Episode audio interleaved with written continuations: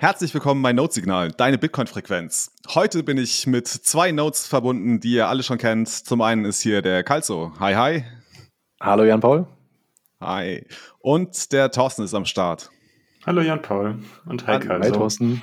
Hi. Ähm, Kalzo, hast du die Blockzeit für uns? Die habe ich. Das ist die 753342. 753342. Sehr schön. Mit dieser Blockzeit äh, starten wir eine kleine Reihe. Und zwar haben wir uns vorgenommen, eine Reihe zu machen zu, mit dem Titel Fiat Geld, eine ehrliche Bestandsaufnahme. Es wird insgesamt vier Folgen geben. Ähm, heute hier also die erste. In dieser ersten Folge ähm, sprechen wir über ja die Geschichte des Geldes ein wenig, ähm, vielleicht Geschichte und Ursprünge des Geldes. Ähm, in der nächsten Folge, also in der zweiten Folge dieser Reihe, ähm, sprechen wir über das Thema Geldschöpfung im Fiat-System. Dazu haben wir uns einen richtigen Experten eingeladen, nämlich Alexander Bechtel. In der dritten Folge ähm, werden wir uns an eine Kritik wagen äh, der Geldschöpfung im Fiat-System und werden über The Ethics of Money Production von Guido Hülsmann sprechen. Und dann im letzten Teil haben wir nochmal einen sehr, sehr spannenden Gast, mit dem wir uns über die Frage unterhalten, quo vadis Fiat? Also, wo geht's jetzt eigentlich hin? Stand heute. Und der Experte ist Thomas Mayer. Ihr kennt ihn vielleicht, äh, war früher mal Chefsvolkswirt der Deutschen Bank ähm, und ist heute äh, bei Flossbach von Storch, ich glaube, Chef der Research-Abteilung dort. Das ist das Programm, das wir vorhaben. Es ist äh, sehr viel. Aber wir freuen uns drauf. Ich glaube, das ist dringend nötig, dass wir äh, uns mal mit dem Fiat-System ganz intensiv auseinandersetzen. Jungs, seid ihr startklar für die erste Folge in dieser Reihe? Klar, auf jeden Fall. Doch. Klar, sehr gut, sehr gut. Ja, super. Also, ähm, wir wollen darüber sprechen, über die Geschichte des Geldes und über die Ursprünge des Geldes. Wo kommt es eigentlich her? Ähm, ich weiß nicht, weiß einer von euch so, was so die frühesten Zeugnisse sind, die wir von, von Geld haben? Kann man das bestimmen? Also, wenn man so natürlich historischen Angaben irgendwie Glauben schenken mag, dann gehen ja so die ersten Rückdatierungen irgendwie 40.000 vor unserer jetzigen Teil Zeit, was ja dann primär dann äh, in der, was war das, alte Altsteinzeit. Äh, mir ist der, äh, der, der, der Fachbegriff für diese, Bezie äh, für diese Bezeichnung oder für diese Zeit äh, entfallen.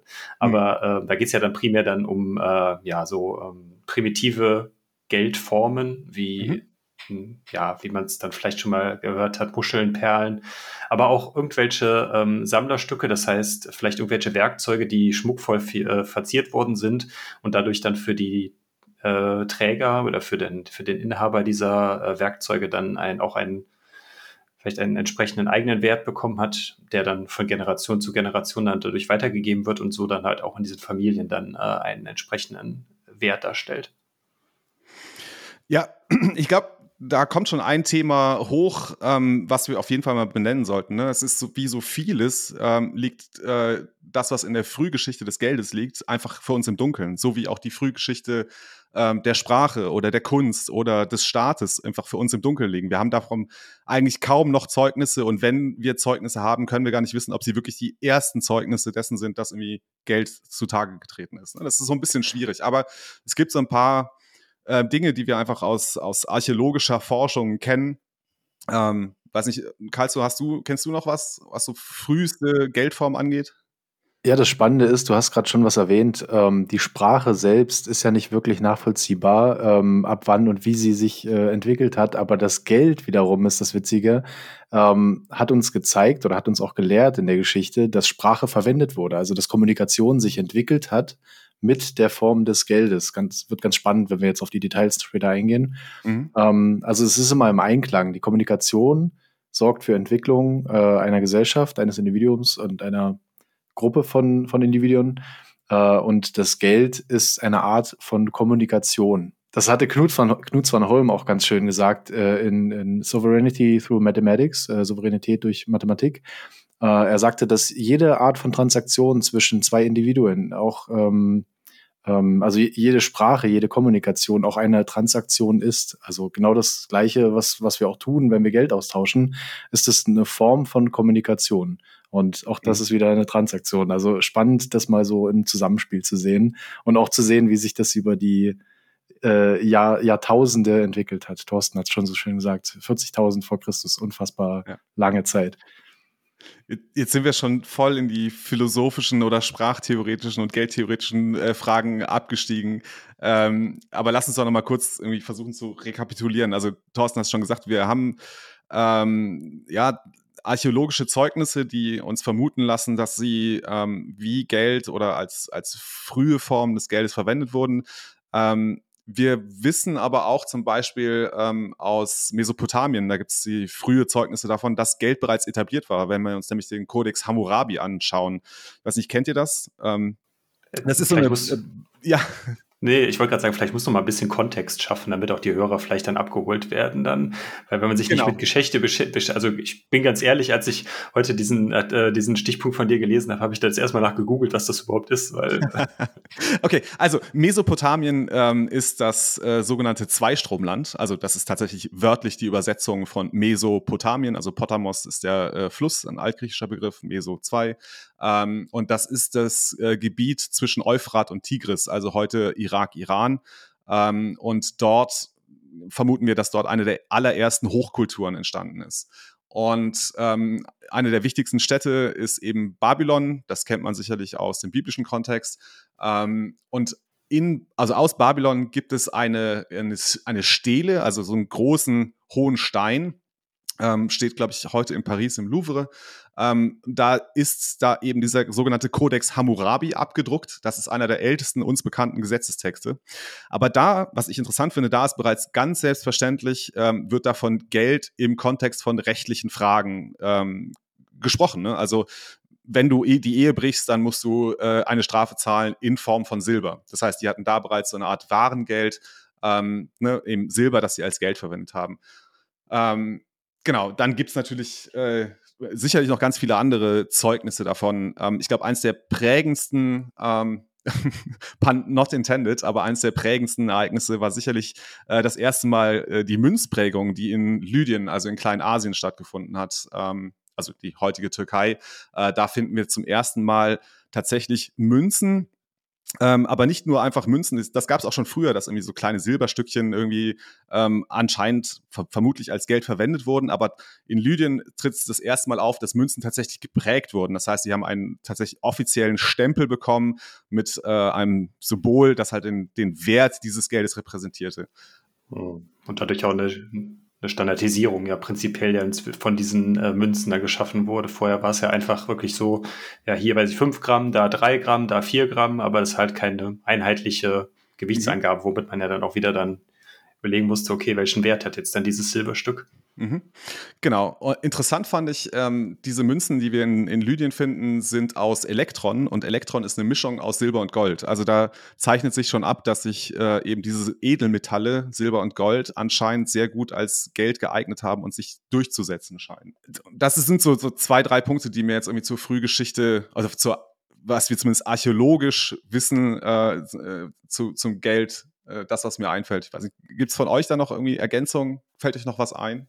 Hm. Anderes Beispiel ist das, wie ich es gerade eben schon mal kurz erwähnt habe, sind halt äh, so Muscheln, die dann, äh, glaube ich, im afrikanischen Bereich primär benutzt wurden.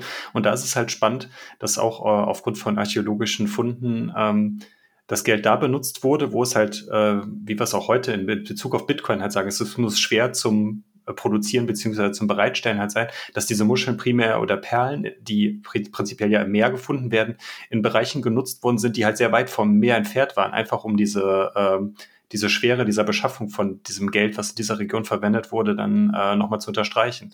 Mhm. Das prinzipiell jetzt, klar, die Leute, die jetzt halt ähm, direkt am Meer wohnen und prinzipiell da dann die Muscheln dann äh, aus dem Meer fischen können, hat vielleicht Muscheln als Geld eine andere Schwierigkeit als jetzt dann wirklich dann in irgendeinem Bergdorf, was 500 Kilometer äh, vom Meer entfernt ist. Wobei man dann sagen muss, zu dieser Zeit haben die Leute sich äh, zu Fuß ähm, und, äh, bewegt, wo 500 Kilometer wahrscheinlich in einem Menschenleben äh, nicht realistisch war, äh, äh quasi, dass man sich so weit bewegt hat, zumal mhm. man dann sich dann noch von seinem Stamm entfernt hätte.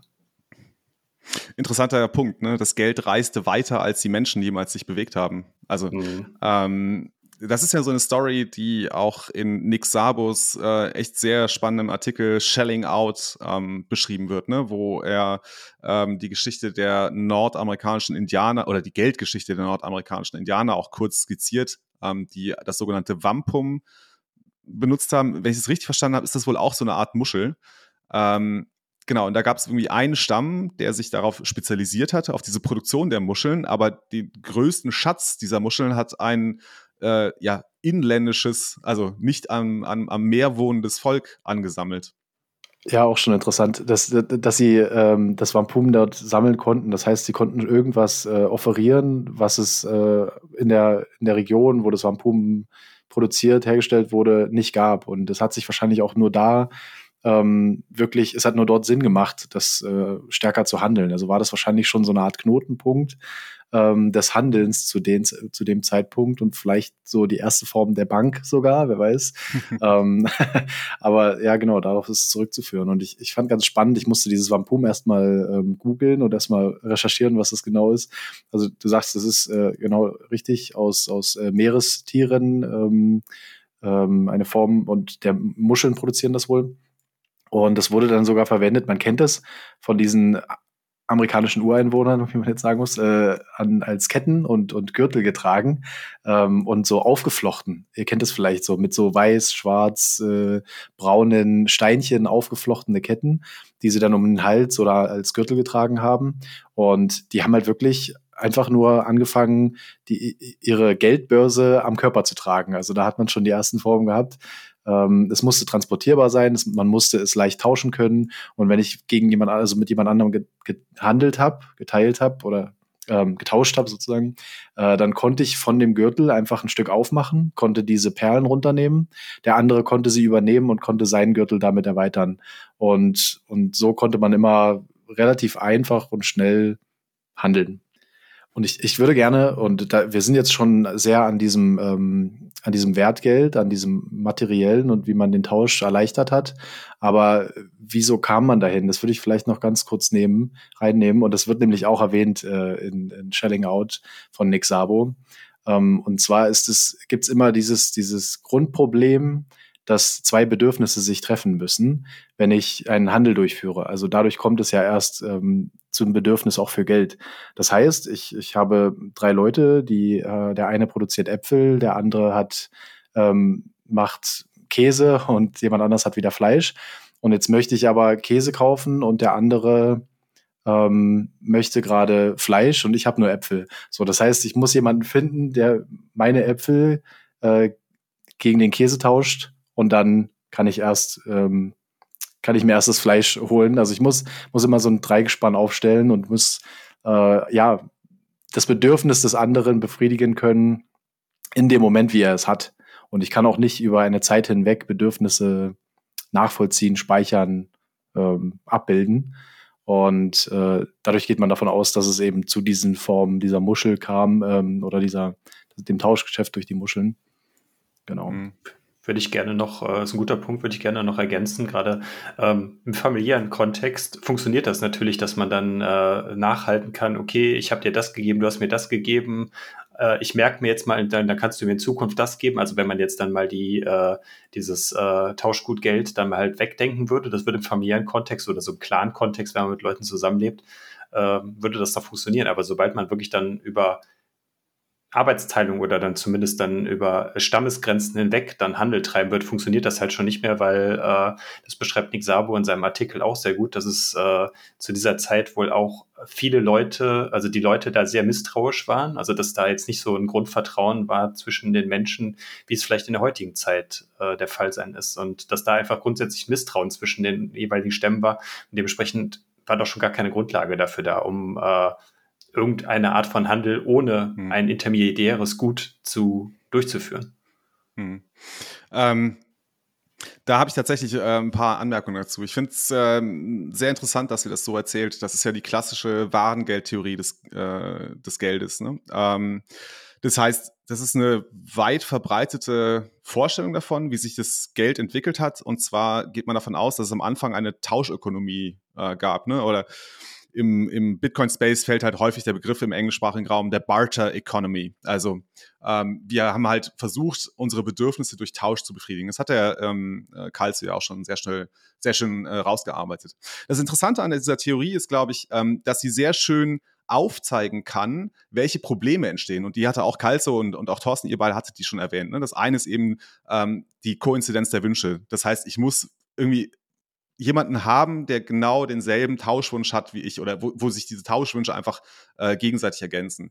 Ähm, das zweite ist, ähm, ein, also ein wirkliches Problem ist, ähm, dass die Anzahl der Tauschverhältnisse steigt mit der Anzahl der Tauschgüter exponentiell an. Ne? Also das heißt, wenn ich ähm, fünf Güter habe, fünf Waren habe, die ich untereinander tausche, dann muss ich ja schon fünf hoch zwei, also 25 ähm, ja, Tauschverhältnisse kennen. Und das steigt halt exponentiell an. Wenn ich 50, äh, jetzt kann ich 50 zum Quadrat, sind glaube ich 250.000 oder so. Ne? Also wenn ich 50 mhm. Güter habe, habe ich bereits 250.000 Tauschverhältnisse, die ich kennen muss. Also das ist schon, es wird halt extrem mühsam und komplex ähm, ne, in dieser Tauschökonomie, ähm, ne, die, ja, äh, die Tauschverhältnisse zu bestimmen überhaupt. Ein drittes Problem ist eben, dass es auch ähm, ja eine Zeitversatz geben kann ähm, beim Tausch. Ne? Also ich habe zum Beispiel Erdbeeren, die ich im Frühsommer ernte und möchte Äpfel, die aber erst im Frühherbst oder Spätsommer kommen. Ne? Das sind so drei Probleme.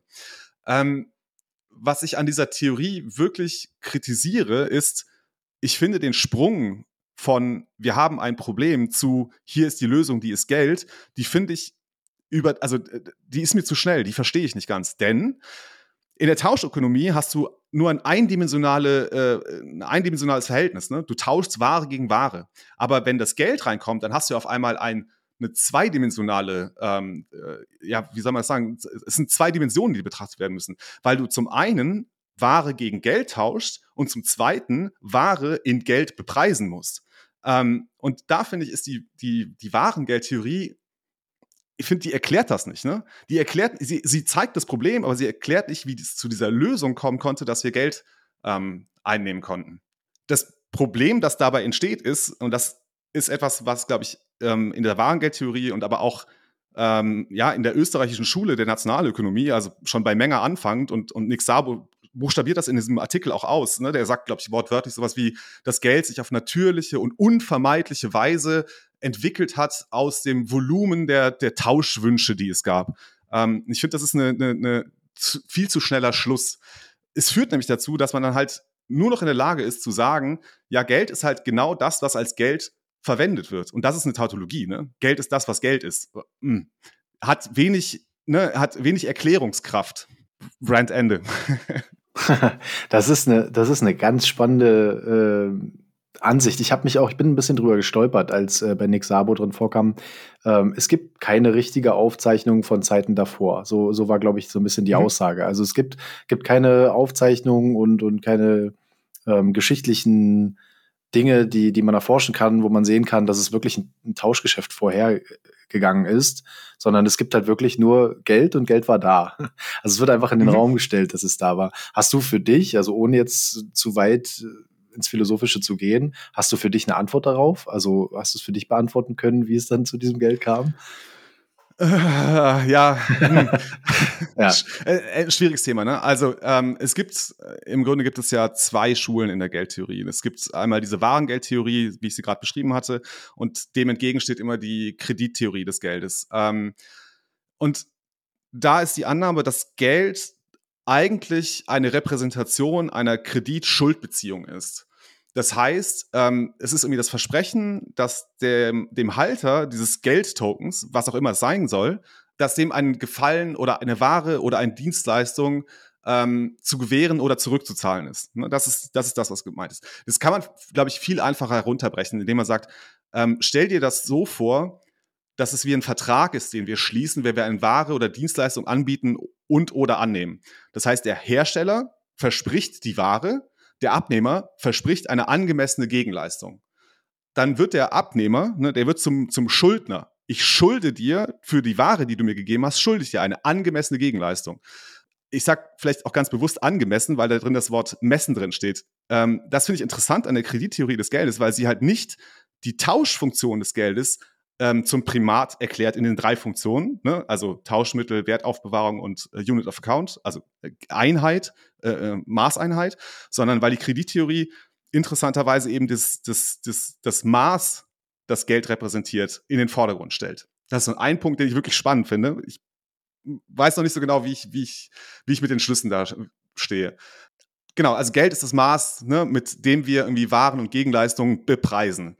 Das führt allerdings dazu, dass Geld immer ein soziales Konstrukt ist. Ne? Also es ist nicht, es ist eben nicht, kommt nicht aus dem Tauschhandel, sondern es kommt daher, dass wir uns irgendwie darauf einigen, dass wir die, das Kredit-Schuld-Verhältnis durch ein drittes Gut namens Geld ausgleichen können. Könnt ihr mir soweit folgen? Ich, ich rede schon wieder ziemlich lange.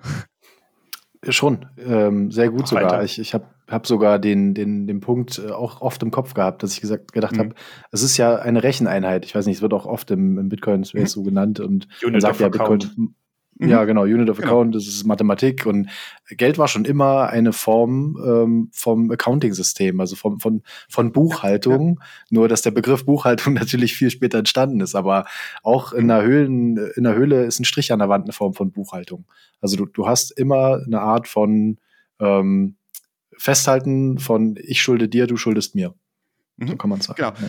Genau, das ist super interessant, weil dann heißt ja sowas wie, dass Geld eigentlich sowas ist, also es ist ein soziales Konstrukt, das in den Tauschbeziehungen aller Teilnehmer entsteht. Ne? Also Geld ist quasi die Summe der Tauschbeziehungen in einem Netzwerk. Wir müssen uns also irgendwie darauf einigen, welches Maß für die Tauschbeziehungen verwenden wir. Und dann kommt irgendwie eine Notwendigkeit dafür, irgendwie Geld zu haben. Das Interessante an der Theorie des, der Kredittheorie des Geldes ist, ähm, dass sie halt abstrahieren kann von dem konkreten Geld.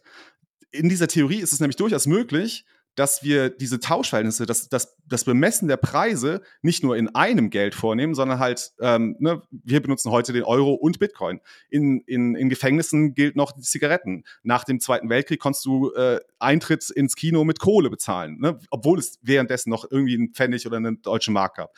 Ähm, das finde ich ganz spannend. Das ist halt, das ist, finde ich, ein, stärkeres Argument als, ne, also Geld ist das, was irgendwie als Geld verwendet wird, wie es die Warentheorie einfach notwendigerweise fordern muss, äh, aus, aus ihrem theoretischen Konstrukt heraus. Also diese Elemente des Geldes können irgendwie tausendfältig sein. Das ist völlig egal. Wir können alles gleichzeitig benutzen. Ähm, genau. Aber ich würde da gerne noch eine Ergänzung zu machen, die mir jetzt im Kontext einfällt. Aber das beschreibt ja auch ganz gut, wenn wir mal sagen, äh, der Wert von etwas ist subjektiv. Ne? Das untermauert ja mhm. quasi wieder diese gesellschaftliche Komponente, mhm. dass ja quasi äh, ich bewerte, wenn wir jetzt wieder bei diesem klassischen Beispiel bleiben, äh, der eine Person, die in der Wüste mehr hört, für die bewertet ja einen Liter Wasser anders als eine Person, die, äh, weiß ich nicht, mhm. an, einem, an einem Wasserfall wohnt oder sowas dann. Und mhm. das ist ja auch im Endeffekt dann wieder ein subjektives äh, beziehungsweise ein gesellschaftliches Konstrukt, das wir dann dem da irgendwie den, irgendwelchen Dingen dann einen Wert bemessen, dann in irgendeiner Form. Kannst du das nochmal ausformulieren? Ich glaube, ich konnte dir nicht ganz folgen. Jeder, jeder, dadurch, dass hier jeder selber dann sein, äh, irgendwas dann selber bewertet, mhm. ist es ja quasi dann, dass der Konsens dann da, daherkommt. Dann, mhm. äh, ich bewerte das so, du bewertest das so und dann trifft man sich vielleicht gegebenenfalls dann in der Mitte und dann findet man dann aus der, aus der Summe der subjektiven äh, Bewertungen, kommen wir dann zu einem gesellschaftlichen Konsens, der dann Dinge dann einen Wert beimisst. Du sprichst einen sehr spannenden Punkt an und ich glaube, das war bei Nick Sabo. Ich hatte mir parallel auch noch so ein bisschen geschichtliche Sachen bei YouTube angeschaut und ähm, weiß nicht, ob ich es vermische, aber es ging darum, dass zum Beispiel diese Perlen, ähm, was ich erzählt hatte, dass die auf einem Gürtel aufgespannt waren und dass dieser Handel damit durchgeführt wurde, als die, ähm, die ersten äh, Kolonialisten unterwegs waren und äh, von, von ähm, England nach äh, Amerika übergesetzt sind haben sie festgestellt, dass dort mit diesen Muscheln gehandelt wird. Und, oder Perlen war es dann auch schon in dieser Perlenform. Und hatten aber eigentlich in England schon eine Form von, ähm, von einem Gold, Gold-Silbergeld. Und haben dann aber gemerkt, dass sie viel besser dran sind, wenn sie nicht die Leute vor Ort von diesem Gold-Silbergeld überzeugen, sondern wenn sie einfach versuchen, diese Perlen zu erzeugen und irgendwie in einer besseren, in einer schnelleren Form zu erzeugen als dort vor Ort und dann den Markt zu fluten. Und das ist auch passiert. Also darauf geht er auch ein. Ähm, ich bin mir ziemlich sicher, es war bei Nick Sabo im, im Artikel, äh, dass dann durch die, tatsächlich sogar durch auch durch die deutsche ähm, Ingenieurskunst, sage ich mal, zu der Zeit, äh, Ent Entwicklungs äh, der, dieser Materialien, es viel einfacher und schneller möglich war, die Perlen in diese Form zu bringen, damit sie auf diese Gürtel ge geflochten werden konnten. Selbst dieses Flechten wurde wahrscheinlich schon übernommen. Und mit, mit diesem Geld konnte man dann dort vor Ort tatsächlich Leute versklaven. Und da sind wir auch wieder bei dem, bei dem Wert äh, und, und der Zeit, die dahinter steht. Das heißt, du, du konntest dir tatsächlich Zeit von den Leuten kaufen. Du konntest dir Dinge von den Leuten kaufen, äh, für die sie ihr ganzes Leben gearbeitet haben, indem du vielleicht eine Woche diesen Gürtel in Europa irgendwo hergestellt hast. Ähm, ja, ganz, ganz spannender Vergleich zwischen was ist, wert, was ist hier wert und was ist woanders wert. Mhm. Ähm, ich würde ganz gerne noch mal einmal den Schritt noch mal zurück machen zur Kreditgeldtheorie, weil ich sie gerne zu Ende bringen würde. Ähm, also, ne, laut Kreditgeldtheorie ist die eigentliche Natur des Geldes, dass sie das Mittel ist zur Auflösung eben dieser Kreditschuldbeziehungen, die wir haben. Ähm, das heißt, die Kredittheorie fordert, dass das Geld als soziales Konstrukt von einer irgendwie gearteten politischen und sozialen Institution dazu deklariert werden muss. Ne? Also klassischerweise, der Staat hat die Hoheit über das Geld. Und ich glaube, unter uns Bitcoinern sind wir uns alle einig. Ähm, also während die Kritik an der Warengeldtheorie, die ich ja eben gesagt habe, ne, sie hat irgendwie Schwierigkeiten, A zu erklären, wie der Übergang von der reinen Tauschökonomie in eine Geldökonomie stattgefunden hat und B, wie, äh, also genau, da, dass der, dass die äh, Definition von Geld als das, was halt Gelddinge tut, also einfach tautologisch ist, also wenig Erklärungskraft hat. Ähm, glaube ich, bei der Kreditgeldtheorie ist die klare, äh, die, die Kritik daran ist eine normative. Ne? Also warum sollen wir äh, oder äh, nicht, warum sollen wir, sondern es besteht vielleicht zu Recht große Skepsis, ob man den staatlichen Institutionen das Geld anvertrauen sollte den Punkt wollte ich noch gerade machen, bevor, ja, bevor wir den verlieren. Ja, sehr gut. Macht das rund. Wo waren wir bei, bei dem Artikel von, von Nick Sabo, weil wir den ja gerade ja. besprochen hatten und dann so ein bisschen in, in die ähm, Theorien abgedriftet sind. Ähm, wir hatten auf jeden Fall die Geldform genannt. Wir haben gesagt, es ging von Muscheln über zu Perlen, Perlenketten, die dann auf Gürteln waren und wurde dann geflutet durch, durch die Importe. Ähm, als nächsten Punkt hat er tatsächlich noch erklärt, dass die britische Krone dann auch übernommen wurde in einigen Staaten. Vorher war tatsächlich dieses Wampum ähm, von Staaten äh, als, als Staatswährung anerkannt worden. Äh, dann ging das relativ schnell, was im heutigen New York ist, ähm, ging es dann mit britischer Krone weiter. Und ähm, ja, man kann sehen, wie, wie stärkeres Geld auch einfacheres Geld aus dem Markt treibt. Das fand ich ganz spannend. Mhm. Ja, cool. Ähm, lass uns doch vielleicht nochmal drüber sprechen. Ähm, ich glaube, es gibt so zwei, drei Eigenschaften, die Nick Sabo in seinem ähm, wirklich sehr guten Artikel Shelling Out, ähm, also bis auf die Verfechtung der Warengeldtheorie, ähm, ansonsten ist ein sehr guter Artikel. Ähm, äh, Mist, jetzt habe ich den Faden verloren. Ach genau, es gibt so zwei, drei ja, ähm, Eigenschaften ne, von, von, von Geld, genau. die er herausgearbeitet hat. Ähm, Genau, das eine ist das Thema äh, Sammelobjekte. Äh, Collectibles heißt es, glaube ich, im, im englischen Original. Ähm, ja, irgendwie äh, also was ist mehr daran, als dass es irgendwie einen natürlichen Drang zu geben scheint, ähm, dass wir Menschen irgendwie Dinge verzieren. Ne? Also wir haben zum Beispiel ein Messer, wir sind jetzt keine Ahnung in der in der Bronzezeit und haben jetzt ein Messer äh, entdeckt oder erfunden Jetzt gehen wir hin und verzieren die Klinge oder den, den Griff des Messers ne, mit irgendwie schönen Verzierungen oder vielleicht auch mit, also nicht nur Ornamentik, sondern auch mit Bildern, die irgendwie was ausdrücken sollen. Ähm, genau, also was macht Sammelobjekte eigentlich so, so, so, so spannend für, für den Menschen? Er, er bringt eine relativ lange Herleitung dazu. Mhm. Ähm, er hatte drei Eigenschaften von so Sammlerstücken erwähnt und diese gab es wohl schon 40.000 äh, vor Christus. Ähm, er sagte, die, die, erste Eigenschaft ist Sicherheit vor Verlust und Diebstahl. Mhm. Die zweite Eigenschaft ist, es ist schwer zu fälschen.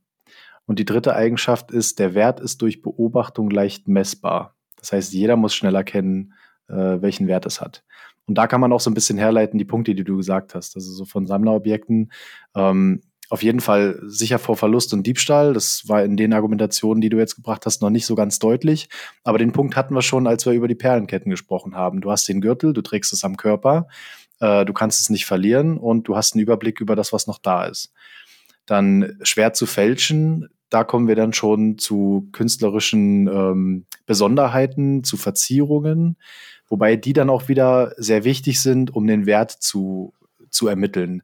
Das heißt, ähm, laut seiner Theorie oder laut dem, was er recherchiert hat, hat er beschrieben, dass Sachen ähm, wie Verzierungen, Ornamente und, und so künstlerische ähm, Veränderungen an Objekten auch immer den Leuten, die das angenommen haben, vereinfacht hat zu verstehen, welche, welcher Wert dahinter steckt und wie viel Arbeit auch reingeflossen ist. Ist uns ja auch wieder sehr bekannt, Proof of Work. Also es muss mhm. ähm, ja schwer zu fälschen, heißt auch schwer herstellbar. Ich kann nicht einfach äh, die Perlenketten nehmen, die in Europa relativ einfach ähm, auf, auf einen Gürtel geflochten werden. Ähm, weil die sind halt viel zu einfach herstellbar. Ich muss mich dann vielleicht doch auf ein Silber und ein Gold einigen, weil da kann ich auch in Europa nicht ähm, zaubern, auch wenn es lange versucht wurde, und davon mehr herstellen. Und, und deswegen hat sich ja auch das, das Gold und Silber stärker durchgesetzt. Das heißt, äh, die drei Punkte, auf die kommt es eigentlich immer wieder zurück, zumindest in dieser äh, mhm. Wertgeld, in, in dieser Theorie, genau. Und auch das beschreibt die Sammlerstücke.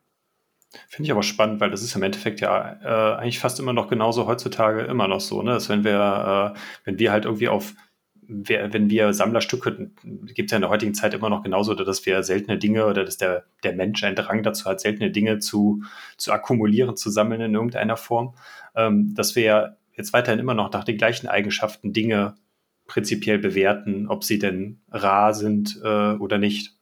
Mhm.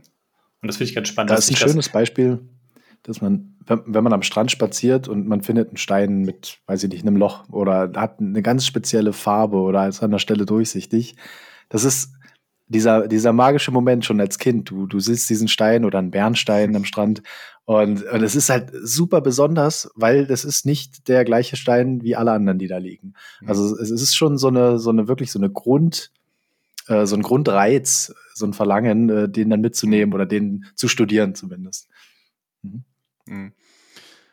Aber das, ich glaube, das sind zwei Punkte drin. Ne? Das eine ist irgendwie diese Einzigartigkeit der Objekte, ähm, aber dann ne, ist auch eine Mona Lisa ist einzigartig. So, die gibt es halt nur einmal gemalt von Leonardo da Vinci, aber sie eignet sich deswegen immer noch nicht als Geld. Ähm, genau, äh, das ist der eine Punkt. Und der zweite Punkt, den ihr auch schön rausgearbeitet habt, war, also ich kenne den aus dem, aus dem englischsprachigen Bereich, diesen Unforgeable Costliness. Ne? Also, es also nicht nachahmbare Kost Kosten, die mit der Herstellung dieses äh, Protogeldes oder ersten Geldes eigentlich verbunden ist. Also du kannst es nicht, du kannst es nicht fälschen. Du kannst den, beziehungsweise, das hast du ja auch eben erzählt, ne, Karl, so, ähm, ne, wir, wir, sehen es immer wieder, gerade in der, in der Kolonialgeschichte, ähm, dadurch, dass die Europäer in der Lage waren, ähm, die Geldformen, die sie in ihren äh, Entdeckungsreisen in den fernen Ländern ähm, gefunden haben, dass sie die schnell fälschen konnten, wie zum Beispiel, keine Ahnung, Glasperlen oder so, die konnten man in Europa halt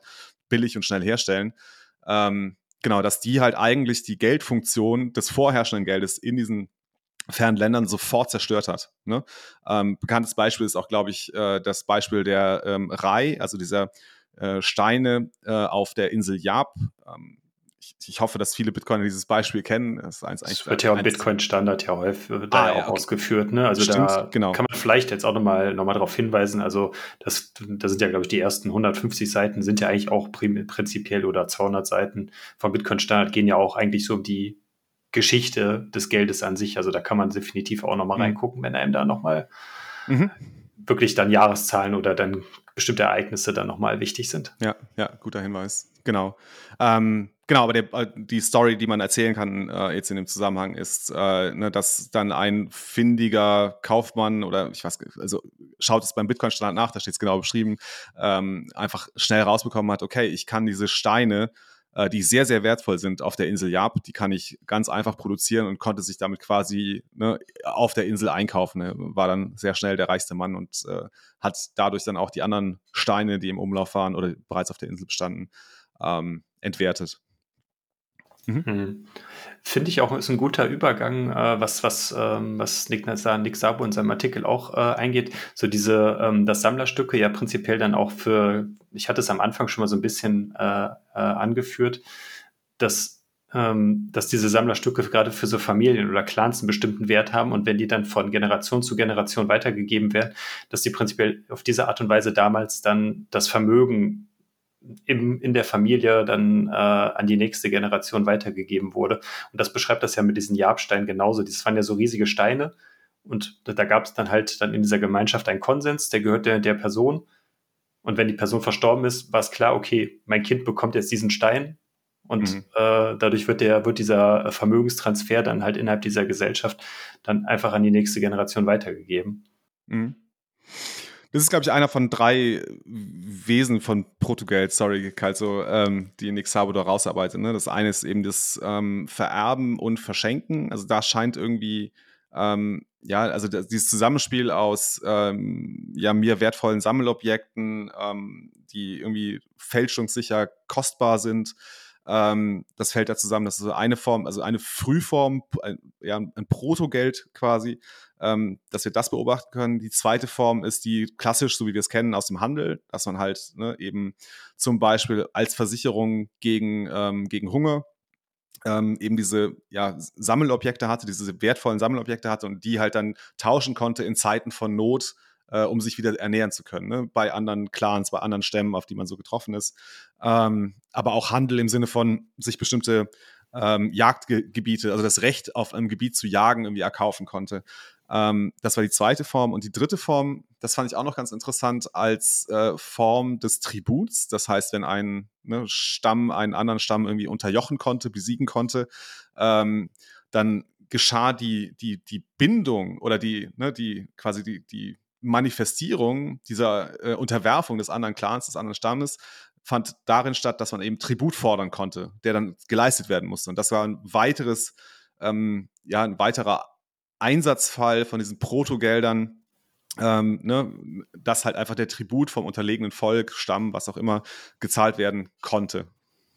Finde ich auch gut, äh, dass du das anführst, weil da sieht man auch ganz gut, dass ja mit, mit diesem Geld schon automatisch so eine Art von Vertragskonstrukten dann oder Abmachungen mhm. dadurch mhm. dann äh, äh, un unterbewusst implementiert worden sind, weil, wie du es gerade bei dem Beispiel gesagt hast, äh, ich habe hier diese Sammlerobjekte und mit diesem Sammlerobjekt äh, kann ich das dann eintauschen gegen Jagdrechte bei einem anderen Clan zum Beispiel. Das ist ja wirklich dann ein Recht, was ich dann mithilfe dieses Geldes dann äh, ja manifestieren kann in irgendeiner Form oder genau das gleiche mit diesem Tribut, wie du sagtest. Dass durch diesen Tribut habe ich dann ein, in Anführungszeichen, ein Blutrecht oder sowas, weil ich den Clan, anderen Clan unterworfen habe. Dementsprechend habe ich ein Anrecht darauf, dass er mir dann äh, ja, mhm. Tribut zollt und dadurch dann, äh, weiß ich nicht, einen Teil seiner Ware, äh, Waren aushändigt in irgendeiner Form. Und das zeigt dann vielleicht genau, auch nochmal viel die, Nee, ganz kurz, äh, da kannst du gerne weitermachen. Das zeigt dann vielleicht auch nochmal ganz, ganz viel diese Zeit äh, oder wie, wie, wie, die, wie die Stimmung in dieser Zeit war, dass da halt viel, viel äh, territorial und auch viel auf Konflikten dann beruhte, bis dann durch aufgrund, ähm, aufgrund von diesen Implementierungen von diesen Geldformen dann halt äh, der Weg eher zur Kooperation ging. Dass sich da dann vielleicht halt auch dann noch so die Gesellschaften oder die, die, die, ähm, die Beziehung zwischen diesen äh, Clans verändert hat. Ne, durch das Geld.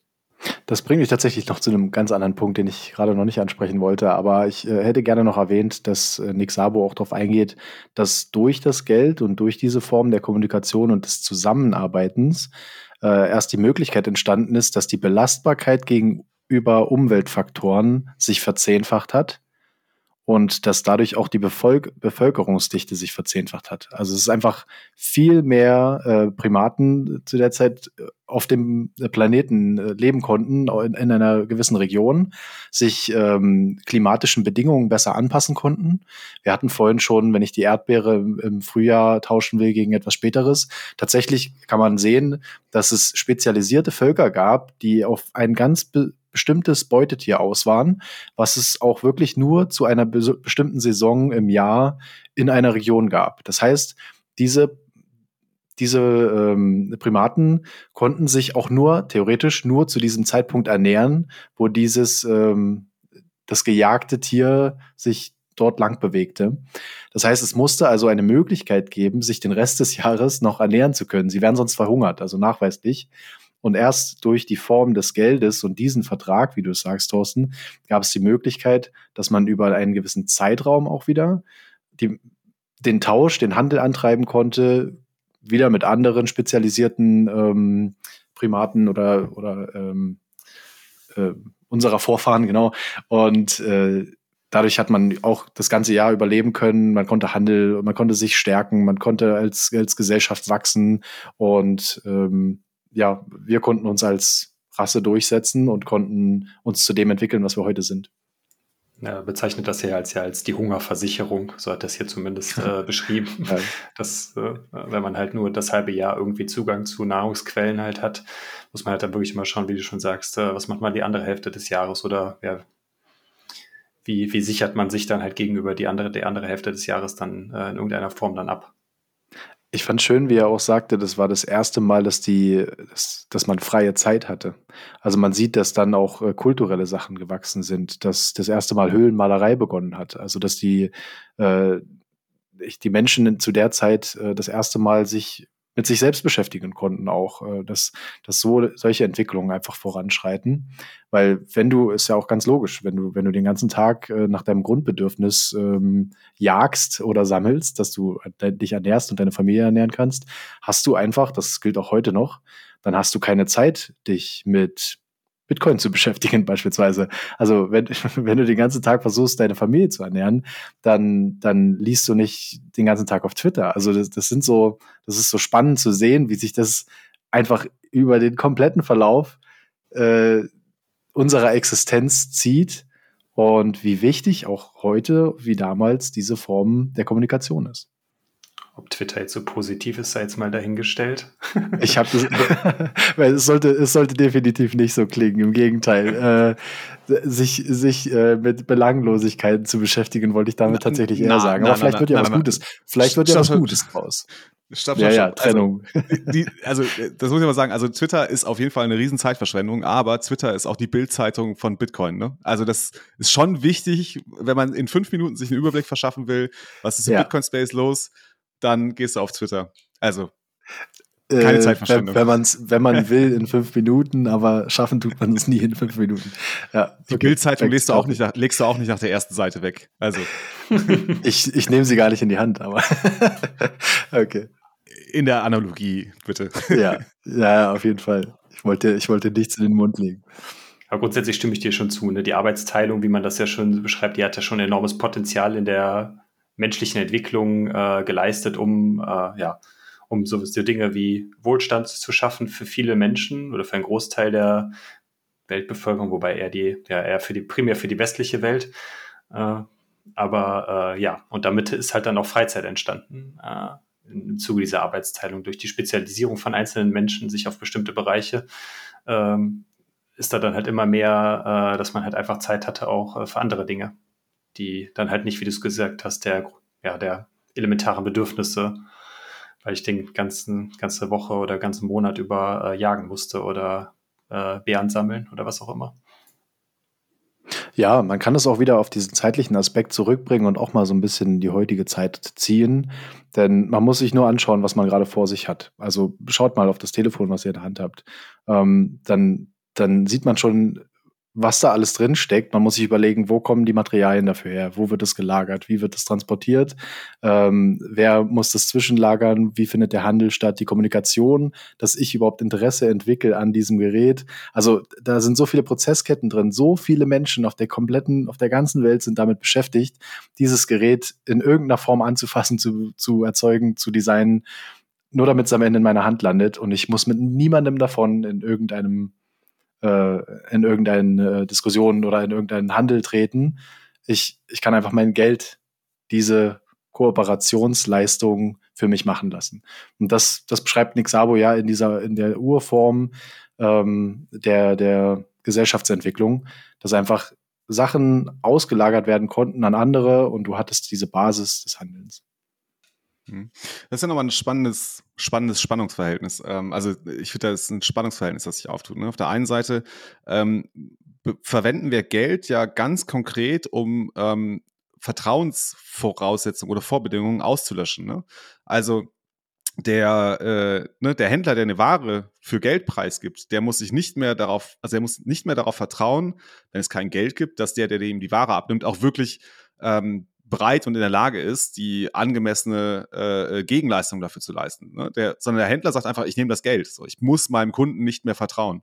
Auf der anderen Seite, also das ist das eine Spektrum, auf der anderen Seite müssen wir ja doch irgendwie auf das, auf das Geldsystem vertrauen. Ne? Das ist ja gerade das, was wir, ohne zu weit vorgreifen zu wollen, auf spätere Folgen vielleicht, aber ähm, es basiert ja doch viel darauf, dass wir dem Funktionieren und der Stabilität und dem Versprechen unseres Geldsystems oder unseres Geldes vertrauen müssen. Und das ist auch, glaube ich, bei Bitcoin nicht anders. Ne? Wir müssen darauf in gewisser Weise auch ja, darauf vertrauen, dass wir uns alle darauf einigen können, dass wir Bitcoin als Geld äh, verwenden wollen. Spannend. Und in dem gleichen Zuge, dass die Geldmenge in dem Sinne, wie sie definiert worden ist, dass das halt durch den äh, globalen äh, Konsens gesichert ist und dass das äh, auf dem Niveau halt bleibt, auf der Basis, wo wir das Vertrauen quasi mhm. ja, festgelegt haben. Wir, wir mhm. vertrauen da halt rein, weil der Konsens halt sicherstellt, dass es 21 Millionen Stück oder beziehungsweise ein bisschen weniger, aber ist ja wurscht. Aber das, das ist unser Vertrauen dann da drin. Aber wir haben zumindest eine mehr oder weniger äh, Sicherheit, dass spieltheoretisch sehr viel dagegen spricht, dass sich das mal mhm, ändert. Mhm. Ja, interessanter Punkt. Also ich glaube ja auch, dass wir ähm, in, in Bitcoin so eine Art Gesellschaftsvertrag haben. Ne? Wir einigen uns auf bestimmte Dinge, wie zum Beispiel die absolute Limitierung auf 21 Millionen Einheiten. Mhm. Es ist nicht so, dass das irgendwie unveränderlich im Code steht. Wenn wir wollten, könnten wir den Code ändern. Die Ebene, die das, die Unveränderlichkeit dieser 21 Millionen Limitierung garantiert, ist der Gesellschaftsvertrag, der soziale Konsens, der über dem Code steht, der den Code auch korrigiert. Wenn der Code nämlich mal abweichen sollte, und das haben wir ja gesehen, wenn irgendwie Blöcke produziert werden, wo mehr äh, oder ne, wo dann irgendwie mehr Bitcoins produziert werden auf einmal, dann wird der Code geändert. Dann ändern wir nicht unseren Vertrag und sagen, okay, dann akzeptieren wir 21 Millionen und eine Einheit, sondern sagen so, nee, das müssen wir zurückdrehen, sodass wir wieder auf die 21 Millionen zurückkommen. Code is not law. Na kommt, Jungs, wenn ihr mir widersprechen wollt, dann sagt was. Auf gar keinen Fall. ähm. Äh, ohne, um das jetzt vielleicht dann auch ja, vielleicht vorwegzunehmen, äh, ich glaube, dieses Thema, was du gerade gesagt hast, wie, wie der, äh, der Konsens in Bitcoin zum Beispiel implementiert ist, das hat jetzt auch, auch nichts hiermit zu tun, meines Erachtens. Äh, da kann man definitiv nochmal eine eigene Folge zu machen, finde ich, weil das so komplex eigentlich ist, wie das halt äh, sichergestellt mhm. ist, dass das halt nicht aufgeweicht werden kann. Und äh, also ich habe zumindest gehört, dass im 21-Magazin da auch ein Artikel zu erscheinen wird, genau über dieses Thema. Wurde okay. mir heute zugeflüstert. Sehr schön, sehr schön. Sehr gut. Hm. Also ich finde spannend, wie man zurückkommt zu diesen Punkten. Es ist sicher vor Verlust und Diebstahl, es ist schwer zu fälschen und man kann bei leichter Beobachtung verifizieren, dass es echt ist. Und mhm. das, das zog sich mhm. durch alle Geldformen. Und wir hatten das mit Johannes so schön. Er hat, er hat auch gesagt, dass Fiat-Geld ist nicht per se schlecht. Es ist einfach eine Etappe in der Entwicklung des Geldes. Und wir waren jetzt bei den Grundformen und wir haben die ganzen, die, wirklich die Geschichte des Geldes diskutiert. Aber wir haben, hatten bewusst bis jetzt weggelassen, was noch dazwischen kam. Also wir wissen, dass es die Münzprägung gab und dass es Münzen gab und welche Schwierigkeiten es damit gab. Und wir wissen aber auch, dass es irgendwann zu Fiat-Geld kam und das gibt es immer noch und es hatte einen riesen Mehrwert. Es hatte den großen Mehrwert, dass es einfach viel besser transportabel war. Wir sind wieder an dem Punkt, es ist sicher vor Verlust und Diebstahl. Ich kann es einfach transportieren. Ich kann es wie damals ähm, die, die Urvölker Afrika, äh, Amerikas am Körper tragen, in meinem Portemonnaie in dem Fall, nicht als Gürtel. Und, ähm, und, und kann schneller handeln und, und muss nicht das schwere Gold mit mir schleppen, äh, muss nicht das Gold verifizieren. Wir sind mal wieder bei dem Punkt ähm, der leichten Messbarkeit, der, des, der Echtheit. Und, und das hatte schon alles seine Vorteile. Also auch wenn ich jetzt als von Bitcoin dann vielleicht gekillt werde. Aber ich fand, ich fand den Ansatz und den Gedanken von dem gut zu sagen, das ist ein Entwicklungsschritt. Und wir entwickeln uns weiter und auch unser Geld entwickelt sich weiter. Es passt sich einfach den, den Anforderungen an. Für uns Bitcoiner viel zu spät, viel zu langsam. Aber dieser, dieser Übergang passiert und er geht hin zu einem noch mehr digitalen. Also auch wenn wir jetzt schon bei 90 Prozent digitalem Geld sind, auch beim Fiat. Ich höre die Bitcoiner schon schreien, ne? ähm, weil also du, ihr habt ja das so dargestellt, ähm, als gäbe es eine, ja, so eine fortlaufende Geschichte, eine Entwicklung und Fiat ist nur ein weiterer Schritt gewesen auf dem Weg hin zu einem Sound Money. Ähm, ich glaube, es gibt viele Bitcoiner, die sagen würden, äh, Fiat ist ein, ist ein Irrtum, ist ein kompletter Irrweg gewesen. Da sind wir einfach falsch ein. Rückschritt. Das ist ein, oder ein Rückschritt, genau, genau. Ähm, das sind zwei, glaube ich, zwei Sichtweisen darauf. Ne? Entweder Evolution mhm. oder äh, Irrtum und äh, ne, muss ja, nach ich war nicht klar genug in meinen Sterben ist, ich, stärk, ja, kann, kann ich überleben. Ich war nicht klar genug in meinen Worten. Äh, weniger das Fiat als eher das Papiergeld. Also ähm, ob, ob mhm. Fiat in seiner Form, wie es erzeugt und, und äh, angewendet wird, Sinn macht, das, das wollte ich damit nicht sagen, ähm, mhm. sondern eher, dass das Papiergeld, also diese Form oder es ist ja nicht mal Papiergeld, es ist digitales Buchgeld, was auf Konten liegt. Und das kann ich jetzt schon besser verwenden als ein Goldstück oder ein Echtheitszertifikat von dem Gold in der Bank sozusagen. Also. Ja, wobei aber Papiergeld prinzipiell ja äh, schon vorher äh, existiert hat, äh, indem wir ja dann einfach, wie es, ich glaube, es war China, war, wurde, glaube ich, das erste Papiergeld verwendet, irgendwie so 1000 nach Christus plus minus, mhm. die einfach natürlich dann ein warengedecktes Geld, also wo man einfach eine Schuldverschreibung dann auf dann, äh, ich habe hier ich nicht, 100 Dollar, so wie es beim Dollar halt auch irgendwann mal war. Ne? Man hatte halt, man hatte 100 Dollar und konnte da dann eine entsprechende Menge an äh, Goldunzen sich dafür auszahlen lassen dann. Mhm. Das war im Endeffekt ja eigentlich auch schon Papiergeld, aber es hat, war in dem Sinne kein Fiat-Geld. Äh, kein reines, ne? Also wenn es voll gedeckt war, dann tatsächlich nicht. Genau, genau wenn es voll gedeckt ne? war. Genau, dann war es halt der, der einfache Wechsel, äh, wie es halt in der, im Mittelalter aufgekommen ist. Aber es hat sich ja relativ schnell gezeigt, ähm, dass das Vertrauen darin, dass der Wechsel wirklich zu 100 Prozent gedeckt ist, dass das, ähm, ja nicht das Vertrauen, aber es, es hat sich einfach gezeigt, dass das nicht immer zu 100 Prozent gedeckt war. Ähm, ich, ich merke aber schon, wir greifen schon sehr weit vor äh, in Themen, die ich gerne noch besprechen möchte mit unseren, äh, mit unseren Gästen. Ähm, genau. Äh, vielleicht fassen wir nochmal, also geben wir nochmal vielleicht ein paar, paar Literaturtipps. Also wir haben glaube ich, über Nick Sabus Shelling Out sehr, sehr ausführlich äh, gesprochen. Gibt es auch in der Aprico Mediathek. Ähm, auch als, äh, als Podcast, also in, in der Aprico Lesestunde gelesen. Genau. Ähm, sehr lang, glaube ich, über eine Stunde geht das. Stunde 40. Oh, okay. ähm, genau. Ansonsten, ähm, was diese Diskussion, die wir zu Anfang hatten, zwischen Warengeld und Kredittheorie des Geldes, ähm, kann ich zwei Bücher, glaube ich, sehr empfehlen. Das ist einmal ähm, so, was ein bisschen leicht und locker geschrieben ist, ist von Felix Martin, uh, Money, The Unauthorized Biography. Ähm, da muss man aufpassen, da gibt es zwei Auflagen. In der zweiten Auflage beschäftigt er sich dann auch mit Bitcoin. Das ist die Auflage von 2015. Ähm, und wirklich zur Theorie des Geldes ähm, fand ich sehr spannend von Jeffrey Ingham, The Nature of Money. Der ist zwar äh, Keynesianer, aber trotzdem sind seine Gedanken und seine Ausführungen sehr, sehr spannend, auch für Bitcoiner das zu lesen und zu verstehen. Ähm, wir verpacken das alles auf jeden Fall in die Show Notes.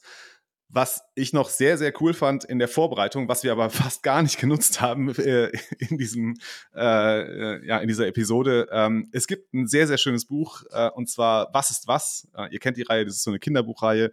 Äh, der Band 78 heißt Geld vom Tauschhandel zum Bitcoin.